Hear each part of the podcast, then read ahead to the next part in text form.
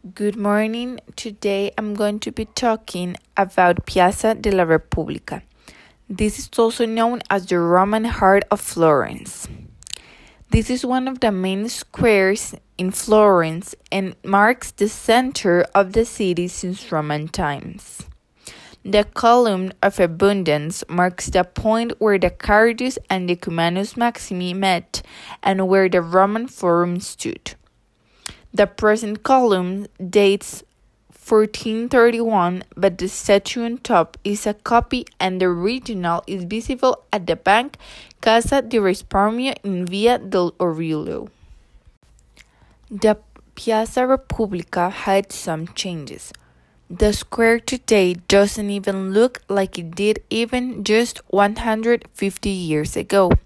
For example, the square originally displayed a large bronze equestrian monument to King Vittorio Emanuele II, now located in the square named after him at the entrance of Cascine Park. The Arch of Triumph also housed several allegorical statues created in clay, which were not replaced once they quickly wore down.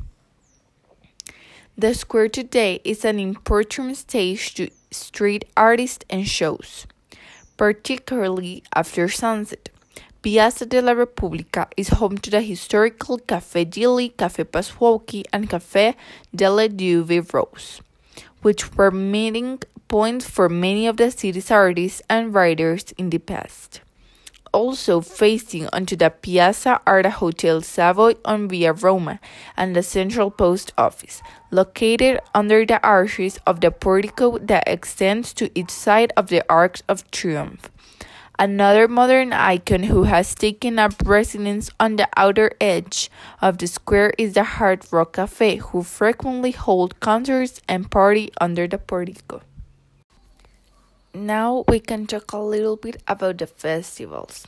With the piazza's demolition and reconstruction, the continuity of the area's festivals was broken. For example, the Palio dei Barberi ceased in the 19th century, as did the two Easter Day processions that led up to the Scoppio del Carro. By oxen from near Porta al Prato and the procession with the fire solemnly lit in the Church of the Holy Apostles. Its centrality in city life did not diminish, however, particularly in the first years of the 20th century, with the cafes facing into the piazzas became a meeting place for artists and men of letters, how I just said before.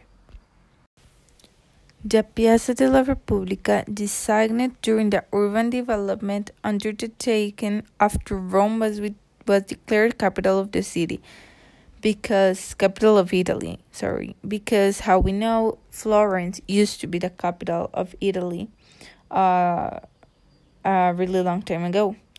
Uh, the Piazza della Repubblica is one of the most important squares of the city and it's extremely striking. The Piazza della Repubblica is made up of a large room bound with an exquisite fountain surrounded by imposing buildings on one side and a seemingly demolished temple on the other side. At night, the Piazza della Repubblica turns on the lights and it's like a really magnificent building. The Piazza della Repubblica was formerly known as the Piazza delle dell'Esedra because it was laid down on the remains of an exedra. This is a semicircular open room with seating from the Diocletian era. In the center of the Piazza della Repubblica stands a majestic uh, that is called Fontana del Naiadi. This was constructed between 1870 and 1888 and decorated with four lion sculptures. In 1901, the lions were replaced by the statues of four nude knights. This is like a water nymphs, and their nudity was subject of much controversy at the time. Uh, the Piazza della Repubblica is a main point of interest in, interest in the city. Uh, after visiting the square and discovering its grandiose buildings and romantic Fontana della Naiadi, Um, another really amazing place is the Baths of the Diocletian and visiting the Basilica of Santa Maria degli Angeli because all of these are related because all of these were um were created a long time ago in their uh, in the Roman times and all of that. So uh, all of them are like related and it's a really great tour to do if you are visiting Italy. So, this is basically everything you need to know about the Piazza della Repubblica that is located in Florence. Um, thank you so much for for hearing this podcast. I hope it was helpful for you to know about the Piazza della Repubblica, uh, to know about its history and how it was made and everything. Thank you so much.